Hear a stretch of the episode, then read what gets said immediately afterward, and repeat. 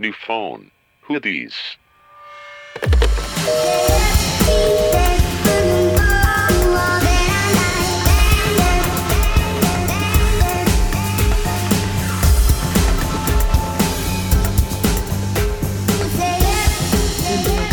Vas. Hello. Hello. Bueno, ya lo hice. Hello. Este, bienvenidos a otro capítulo de, Net- de Netflix. ¿eh? De, Amiga, Ay, esa publicidad gratis, neta, ya Ya tendríamos mina de oro si realmente lo explotáramos. de New Oh, Phone hijos, and Chill. Es que perdónenos, es muy tarde. Estamos grabando. O sea, Michelle anciana 11 pm y Michelle, tengo que dormir. Güey, yo llegué a la juro. oficina hoy a las 7 de la mañana. Sí, Yo a la escuela a las 7. muerta. Me lloran los ojos así como de señora que tiene sueño. Así.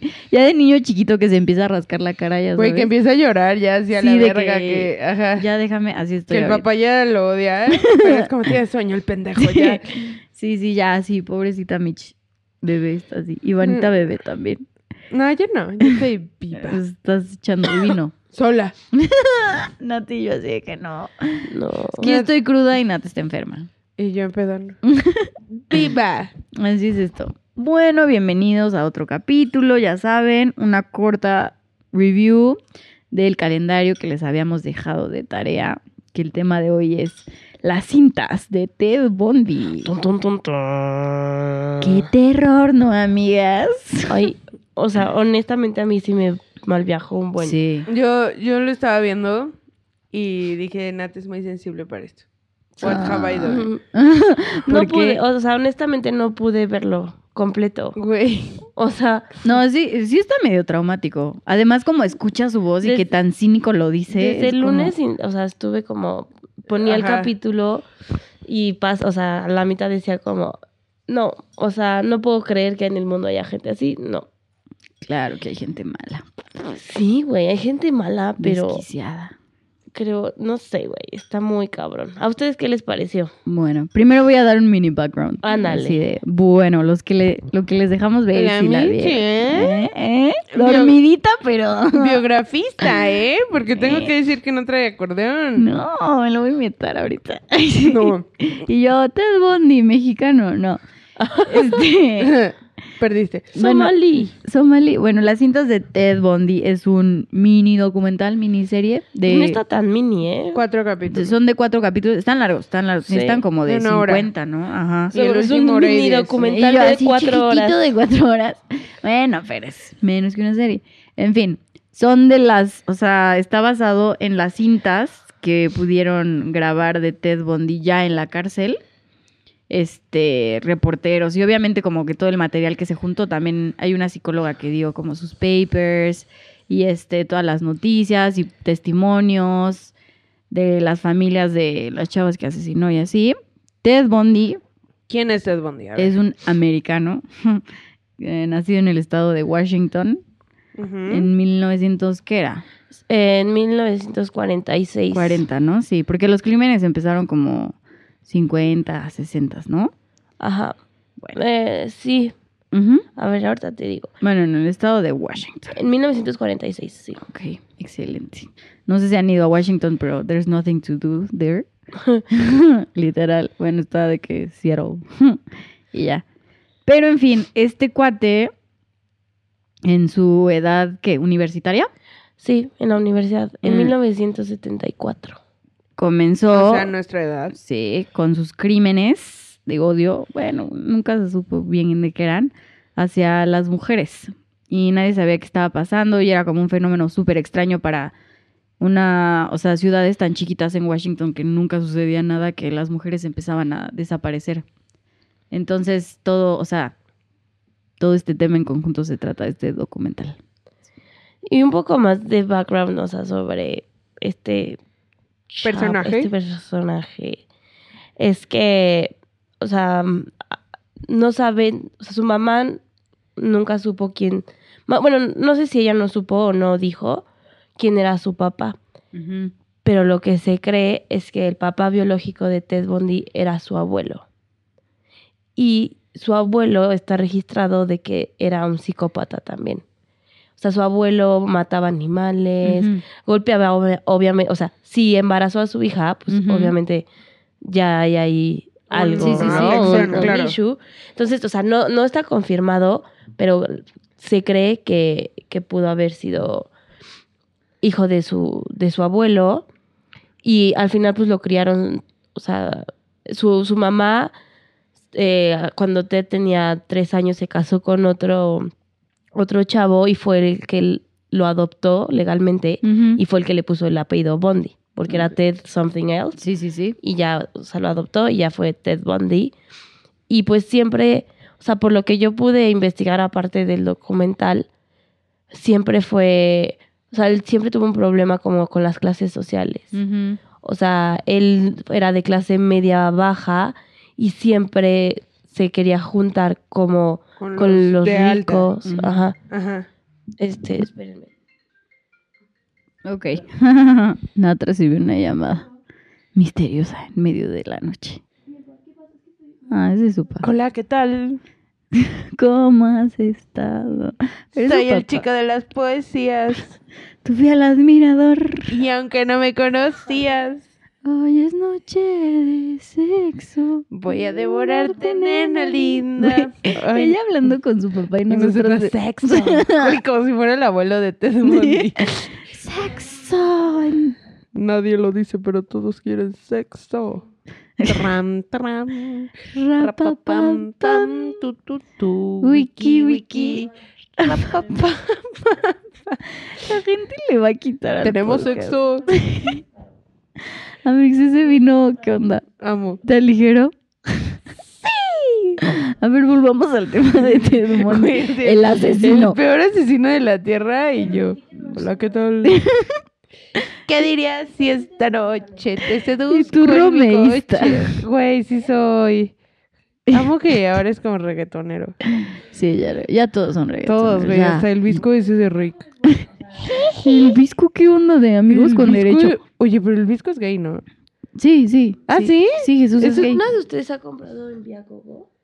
No, No. En Stop Hub, sí. no. No. México no. Yo sí he comprado en Estados Unidos. sí.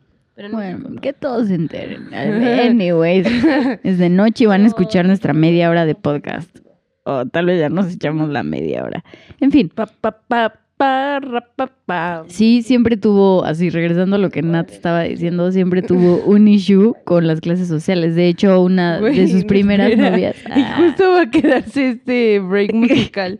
Ay, güey, es que mi papá compró boletos para llevar a mi mamá a Timbiriche ah. y no los imprimió Y ya Mm. valieron. y ya valieron. Ay, entonces. Pues ahorita estaba buscando boletos. ¿Y cuándo es? Mañana. Ay, güey. Uy.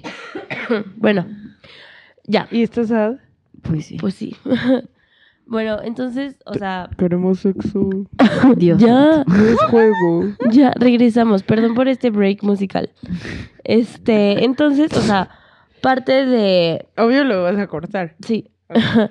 Parte de, de como el perfil de las muchachitas que, que tenía de Target eran morenas, de ojo claro, pelo, pelo café, ojo claro, ricas, niñas bien, como diríamos aquí. Y entonces siempre, o sea, de, lo, de ya sabes, de los mil análisis que la gente intenta hacer sobre Ted Bundy, Ujú. o sea, uno es como la parte biológica de que puede que se haya nacido con un Ya una afección. una afección en el cerebro, en las partes que controlan la, los impulsos y, y la moral y la ética, que puede haber sido provocado porque su papá es su abuelo y pues un- hay una malformación genética o simplemente que también su papá biológico pues era un, un psicópata, ¿no? O sea, pero era de los psicópatas que solo mataba animales, pero psicópata al fin y al cabo, ¿no? Exacto. Y entonces otros lo tratan de explicar por este como resentimiento de que los primeros años de su vida él creció creyendo que su mamá era su hermana. Espérame. Porque era hijo de. No sabe, o sea, lo del abuelo no está comprobado. Él nació creyendo que era hijo de su hermana. No, no, no. Que su hijo mamá de, era su que su- hijo de su abuela Su abuela lo crió. al principio. Ah, ok. O sea, era como un teen pregnancy. Ajá, sí, su, su mamá se embarazó muy joven de alguien que no se sabe. Ujú. Se cree, Probably su padre. se cree Su que su abuelo, su papá la embarazó. Ujú. Entonces, este, o sea, ya ves, tra- tratan de explicar con muchas cosas, ¿no? Sí, Una sí. puede ser la parte biológica, otra parte como el resentimiento que él creció contra su mamá, o el resentimiento que él sentía de no poder pertenecer a la clase alta. Entonces, yo creo que pues es como una combinación De muchas cosas. de muchas cosas. Yo conozco una niña que creció como hasta los 18, le dijo su hermana como, oye, yo soy tu mamá y tu Está mamá es tu abuela. Está cabrón, güey. Está, está duro. Oye, pero ahorita hablando de eso, lo de las clases sociales que mencionas, también, no sé si te acuerdas que este es una de sus, más bien su primera novia, era una chava como con mucho poder y como... Mucho dinero. Exacto, mucho dinero, clase alta y así. Y que al final él se vio como frustrado porque no podía... Stephanie darle- Brooks. Ajá, que no le podía dar la calidad de vida a la que ella estaba acostumbrada, ¿no? Ujú. Entonces de ahí también derivan muchas de sus inseguridades. Y sobre todo porque él se creó un mundo de fantasía en donde él era lo que estábamos comentando, que supuestamente era, muy social y era mejor en los deportes en la escuela y así. Ah, es que aquí ya, ok, ya dando el background, ya podemos como introducir qué es lo que Netflix presenta. Este, pues el documental que se llama The Confession Tapes Ted Bundy, Ted Bundy, es, pues, lo que decían, de cuatro capítulos de una hora donde se recuperaron las cintas. Es súper interesante la historia de cómo se obtuvieron las cintas.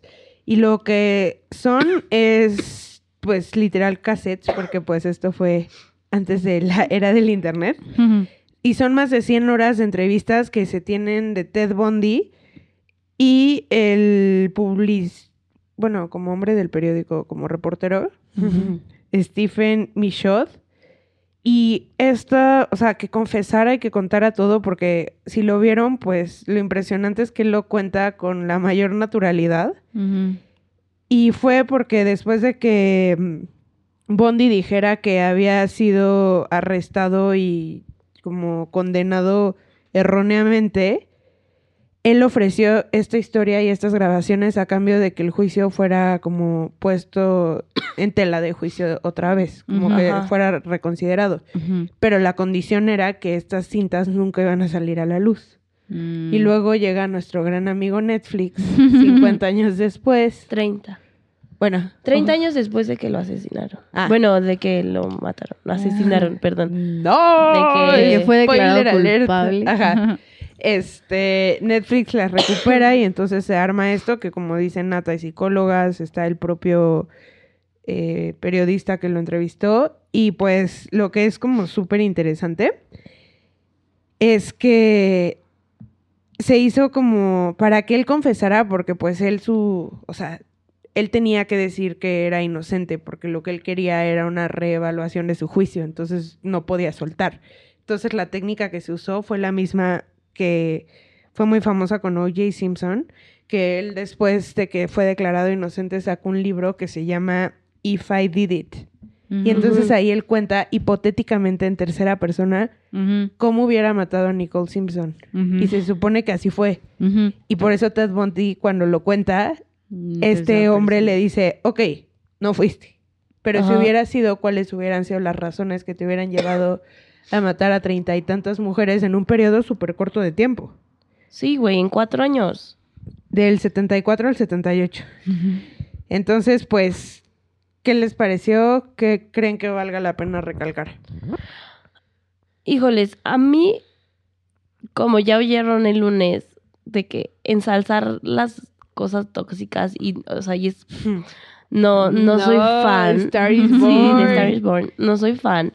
Y creo que parte de, de que se, o sea, Ted Bundy ha sido un issue por muchos años en Estados Unidos, pero parte de que Netflix lo haga como global y lo lleve a esta plataforma y, o sea, ha habido toda una, o sea, una polémica con las, con chavas que se dicen ser fans de del güey porque era súper guapo y A mí me impresionado. Y, o sea, Y, y como que empiezan a dejar de atrás de que es un violador, Sí, sí, sí. o sea, un psicópata y así, solo por el hecho de estar guapo y carismático. O sea, ahí es donde ves como el white privilege.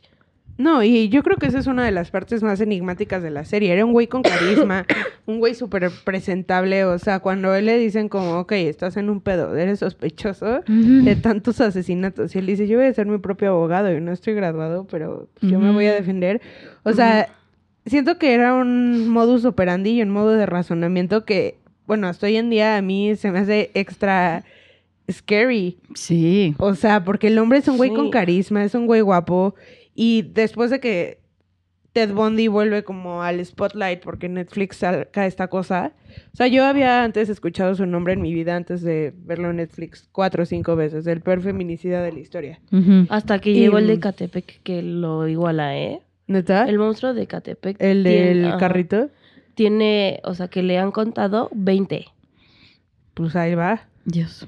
Que le han contado. O Sí, sea, claro. Que, hay saben. más. Que hay evidencia biológica. Es que siento que lo que esta serie permite es ver que, o sea, la, las afecciones, o sea, el asesinato serial existe. Y pues por algo, o sea, de que él lo dice, de la primera vez que vi en sus ojos eso, ya no pudo parar. No.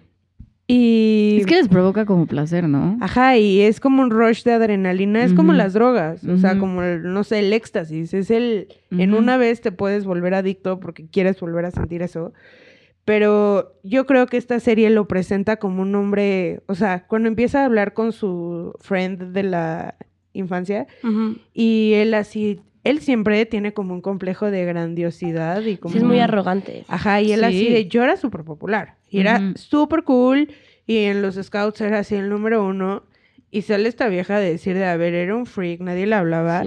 O sea, a mí me impresiona cuando dice que pues lo conocía desde niño y que a los 7, 8 años ya sabían que él tenía un carácter muy malo, que no se integraba y que en los scouts, como él no le salían los nudos y esas madres, que él se iba a hacer trampas para venados al bosque. Y que hasta una vez una, Una una niña, niña, ¿no? cayó en el hoyo y se le abrió la pierna. O y sea, él feliz. Ajá. Y él así de, mi trampa está chingona. Y siento que lo que la serie permite es ver que los asesinos seriales han existido y seguirán existiendo. Y claramente, pues sí, o sea, yo creo sí que es algo mental con lo que naces. No sé si por tu herencia genética o lo que sea. Pero pues ese es el peligro, ¿no? Pensar que si este hombre lo dice tan naturalmente. Porque Claro. ese es el perfil del psicópata, que en su mente no está No haciendo algo mal. malo, no hay una culpa con la que tenga que cargar. Sí, eso es lo que a mí más me, me perturba y... la, no sé, no sé, está... Tan normal que lo dice. Está cabrón. Y luego, o sea, ya sí nos metemos en detalles de cómo lo hacía y cosas así horribles que creo que no valen la pena, pero, o sea, no sé, está muy cabrón. A mí sí me perturbó y me malviajó y ahorita de camino a mi casa voy a ir mal viajada y no me voy a dormir sola, me voy a ir a, dormir con mis ¿qué- papas. ¿Qué habías investigado? Que hace cuenta que las, las asesinaba Ajá. este, bueno, tiene 30, 30 Casos. casos, que le- se le saben, pero obviamente Hubo más. hubo muchos más. Entonces tenía un perfil, era una chava de pelo café, ojo claro, bla, bla, bla. No siempre eran así. Entonces, las, las entraba a sus cuartos, todas eran entre 18 y 17 años. Chiquitas. Sí, y él tenía 27, o sea, 10 años más que ellas. Y las mataba, la, las, o sea, en vida las, las violaba, luego las mataba y las llevaba a una montaña y, y él volvía a ver, o sea, regresaba a los cuerpos para seguirlas violando hasta Al cadáver. al cadáver, hasta que la descomposición se lo, ya no se lo Sí, sí, sí. permitía. Entonces, o sea, luego también les, o sea, las decapitaba y se llevaba sus cabezas a, a su departamento para verlas. Entonces, güey, son cosas que, o sea, van, no sé, van más allá de, de, de la locura. O sea, creo que ya salen de la razón humana, bueno, por lo menos de la mía, ¿no? No entiendo cómo hay gente. Entiendo, lo, a- a- lle- llego a entender, güey, hasta gente que mata, pero ya el ir beyond that a veces me cuesta, no. Otras cosas que, o sea, por ejemplo, la única que, se, que so- solo hay una sobreviviente, Sí, la que escapó. una que escapó, que fue por la que como que lo pusieron en el radar y ya lo, lo, lo, lo encontraron. Que fueron años que no sabían qué Ujú, onda. Años y lo metieron a la cárcel, pero no por hacer, o sea, nunca lo habían juzgado por las cosas que realmente había hecho. O sea, lo metieron que por intento de secuestro de esta Exacto. chava. Y se escapó, se escapó dos veces de la cárcel. Una, Ujú. hace cuenta que estaba en la cárcel, creo que en California. No, no me acuerdo si en California. Bueno, pero de este lado de Estados Unidos. Y. West. se- The West Coast. En el East. No, East es Perdón, Nueva York. West. Es West. Miami. Ajá. West. Y se escapó y se fue a Florida. En diez- o sea, en, en ese instante. Entonces, 17 horas pasaron sin que supieran dónde estaba. Y se y- cambiaba, ¿no? Como de se look. cambiaba y de look y-. Y fue, y fue en Florida por un de que parking ticket. Una cosa, ya sabes, de esas así súper Sí, ridículas. sí, como evasión de impuestos. que encontraron, que, o sea, que reveló otra vez su identidad y ya de ahí ya no volvió a pisar como la calle. No fue que ya lo, lo agarraron for good y luego ya su ejecución fue, um, no me acuerdo bien en qué, en qué ¿Año? año, pero pero sí, o sea, la, eh, hubo de que gente bailando, haciendo fiesta afuera cuando fue el, Pues el era día de- Burn, este Bundy Burn, ya sabes, las de la- playeras. de la ejecución, porque pues sí estaba... Oye, ¿y qué tal lo que contó la tía de... de... Sí lo cuenta, ¿no? En el documental. En el documental no me acuerdo, pero yo lo leí. ¿Qué te había dicho? Que, o sea, que un día se despertó la tía y estaba este güey de tres años, De tres años. y le había puesto cuchillos en todo, o sea, todo alrededor, alrededor. de la tía. Y él es, o sea, y dice la tía que se despertó y lo vio y él orgulloso, güey, de lo que había hecho. Y era un bebé. Tres años, güey. Tres años. O sea, ya Ahí. es de na- ahí ya naciste con eso. Ajá, eso apoya la teoría de que es algo adentro de ti. O sea, a los tres años no lo pudo haber aprendido ni del abuelo que mataba animales, ¿sabes? Sí, está durísimo. A mí también lo que más me consterna es que cuando ves los testimonios de los papás que sus hijas estaban desaparecidas, que decían como, es que estas cosas tú estás acostumbrado a que le pasen al otro. A ti nunca te pasa, es cosas que escuchas, cosas que ves, lees, pero a ti no te pasan. Entonces cuando llegaban y era como, no encontramos a tu hija, Sí, no mames. o sea, era como, no, es que esto no nos pasa a nosotros, o sea, no te pasa a ti, lo ves muy lejano. Entonces, o sea, creo que también, a pesar de que tú dices que, o sea, que luego estas cosas medio lo normalizan y lo Ujú. romanti- Lo romantizan. Ajá, exacto. O sea, también es como un, como una alerta, ¿no? De que siento que muchas veces las señales estaban ahí y no las veían. Por ejemplo, cuando era de que, y qué triste, ¿no? Que te dijeran como, es que no puedes salir y así. Era, eran chavas random. Sí, no, yo sé, yo sé. Pero como para que nos concienticen que eso sí pasa. Y sí. Sí. te puede pasar a ti. Está tristísimo y está horrible que tengamos que aprender esas cosas. Pero pues al final de cuentas. No, y hasta hubo una época que ya se empezaron a dar cuenta del patrón. Y, güey, las chavas se pintaban el pelo de Sí. güero. Sí, sí. Porque justo la, la chava que escapa, que logra escapar, ella dice que cuando se empezó a enterar de todos estos asesinatos y desapariciones, o sea, que ella dijo como, es que todas se parecen a mí. Ajá. O sea, que ella como que concientizó, que dijo, se parecen a mí. Y mira, pero logró Sí, escapar, no, bueno. Sí, hasta, no sé, ya me agüité. Pero está, está interesante, siempre es interesante como meterte en, en la mente y en la perspectiva de alguien tan de la verga. Pero, pero esperemos no los hayamos mal viajado como me mal viajé yo. No. Pues que, sí- que sea informativo, ¿no? Que no lo vean como algo que se deba repetir ni nada de eso. Sí, no, para- no. Bueno, y también, o sea, como les dije hace rato, ¿para qué no están lejos? El monstruo de Catepec, igual, han visto, o sea, han oído lo que dice, ¿eh?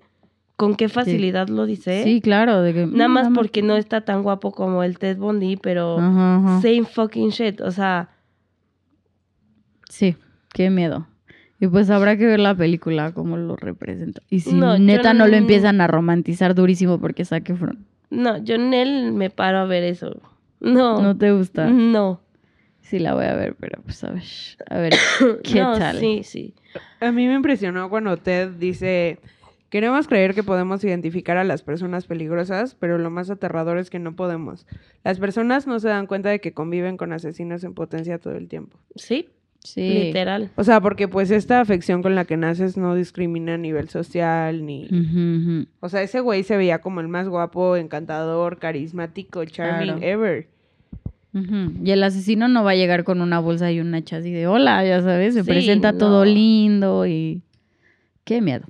Y Qué pues ya está grabada la película, se va a llamar Bondi Extremely Wicked, Shockingly Evil and Vile, o sea, extremadamente malvado, asombrosamente maligno y vil. Y va a ser de Zac Efron y ya la presentaron en el Sundance Festival. Está por salir. Sí, se supone que ya sale este mes, ¿no? No sé. De que, o sea, creo que por el de veintitantos de febrero, no sé si aquí, pero en Estados Unidos ya se estrena. Ay, no, está cañón. O sea, cañón, cañón, cañón. Eh, Y además, o sea, creo que un factor súper importante de por qué tardó tanto la búsqueda y todo eso es que, o sea, ubiquémonos en la época. No había Twitter, no había internet. Sí, o no sea, había forma de mandar una información Sí, masiva. O sí, sea, sí, sí. Como era cuando, o sea, cuando se dan cuenta de que se llama Ted y que tiene un Volkswagen Ajá. y dicen como, o sea, había de esos TED con Volkswagen como así cuatro mil sospechosos y de ahí vas haciendo una mi lista hasta que llegas a los 100 y, o sea, y todo era como paso a paso mientras les llegaba la información. O sea, no era como en una base de datos lo metes y te elimina y así, o sea. Sí, está, está de locos. De locos. de locos. Pero bueno, esperemos les haya gustado esta reflexión. No se malviajen. Yo ahorita ya no. no La sé, cara de. Nata es impresionante, o sea, de verdad no se le imaginan, está sufriendo muy duro. Es que ahorita ya me dio miedo irme en mi coche, güey. Ay, no, nos vamos pero hablando. No va a haber nadie. Vas en Voy tu a coche. llegar a dormirme con mis papás. Mm, no te preocupes, nos vamos hablando. Sí. Pues caño, ¿no? El asesino más brutal de todos los tiempos que sabe la ley en Estados Unidos. Ujú. Y también siento que es algo cañón escaparte en la cárcel de Estados Unidos. Sí, Pues güey. sí, O el sea, Chapo no tiene como ahorita. escapatoria. Ay, pobre Chapito. Ahí Pero está. lo merecía. Obvio. Güey, Sí. de las, bueno, hablando de asesinatos, güey, el Chapo también, Ha matado a Güey, millones. o sea, Sí. todas las madres que dijeron en el- los juicios, dices, verga, también estaba loco, güey. Sí, no, ¿y qué no, tal claro. cómo empezó a salir que era así, de que se echaba niñas y así? Güey, lo, bueno, digo, no es el tema de ahorita, pero lo malo de, de que lo hayan extraditado, güey, es que todo lo que se haya dicho en Estados Unidos, pues no tiene poder, no, o sea, no va a resonar aquí en México. o sea, como cooperaciones políticas y así. Sí, aunque dicen, bueno, según el gobierno de Estados Unidos, que yo creo que no, o sea, dice como que el criminal nunca ha querido apoyar en esos asuntos, entonces que Estados Unidos se lo va a quedar. Sí, hoy estaba leyendo en, en las noticias que la mamá del Chapo le va a pedir a AMLO que lo que se lo traigan de vuelta. Ay, ay, ay. Ay, cómo es el viejillo. Ay, tal vez hasta... No, pero, o sea, por más que el ancianillo lo pida, No, Estados claro. Unidos ya no lo va a soltar. Si fue el regalo de bienvenida a Trump que le dio Peña. Sí, No, sí. que no Güey, imagínense, una parte de mí dice como, güey, que se escape de la cárcel de Estados Unidos. Por- o sea, para que demuestre que es el más chingón o qué. No, a mí me da miedo que ya, ya se va a quedar. O sea, y estaba viendo un footage del día del último juicio y tiene ojos llorosos y así. Pues sí, ya no hay Pero- escapatoria. O sea, a mí me da miedo que pues, ok, ya Joaquín Guzmán lo era abajo, pero, Pero- ahora se van a quedar aquí las cabezas. ¿Quién Sí. se va a quedar en el negocio? Lo que yo, bueno, luego... Ya tiene un plan, está muy delegado. Ya está, ya está, ya está. O sea, Ya desde... está heredado. Sí, Sí, no, claro. Tienen un plan. Pero bueno. Ay, sí. Aquí puro asesino. Bueno, amigos, espero que les haya servido como informativo y pues nada más para el chisme, para que nos sigan. Recuerden que el próximo miércoles, como Ay, ya güey, es... también estoy ¿Qué? bien maltripeada por ese libro, Sí, güey. ¿Qué pedo? O Está sea, buenazo. Nos mamamos. Nos mamamos así, puro maltripa este mes, así. El amor y la amistad nos vale. No, el próximo mes hay que poner cosas, Cosas de bonitas. comedia o algo así. Oigan, sí, ¿eh? ¿Qué nos pasa? Justo me estaba acordando que el año pasado hicimos el, el San Valentín de los regalos de. Mario y así, que yo estaba súper amargada. Y este, bueno, ni el amor recordamos. Se- a mí se me olvidó, güey, que era San De que son los Valentín. Óscares. Este, pero bueno, les queremos recordar que el próximo miércoles es el libro de. ¿Cómo era? Al They final. Y en español. Al final Los mueren, dos mueren. mueren los dos de Adam Silvera.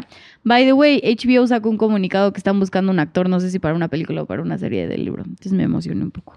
Sí, la que verdad querías, está muy bueno. O sea, que querías que un New Phoner fuera a audicionar y yo, güey. Está muy bueno, pero también está un mal trip así. Es medio un mal trip, está bueno, está cañón de analizar, pero ojalá, ojalá lo estén leyendo porque vale la pena. Pero bueno, muchas gracias por escucharnos. Otro episodio más. Nos vemos los lunes. De miniphone. Sí, nos vemos los lunes normales y otro miércoles con los reviews. ¿Algo que quieran agregar, niñas? No. Nada, man, tripense un rato, está muy bueno. Y síganos en nuestras redes sociales para saber el calendario y todo eso. New Phone Podcast. Bye bye. Bye.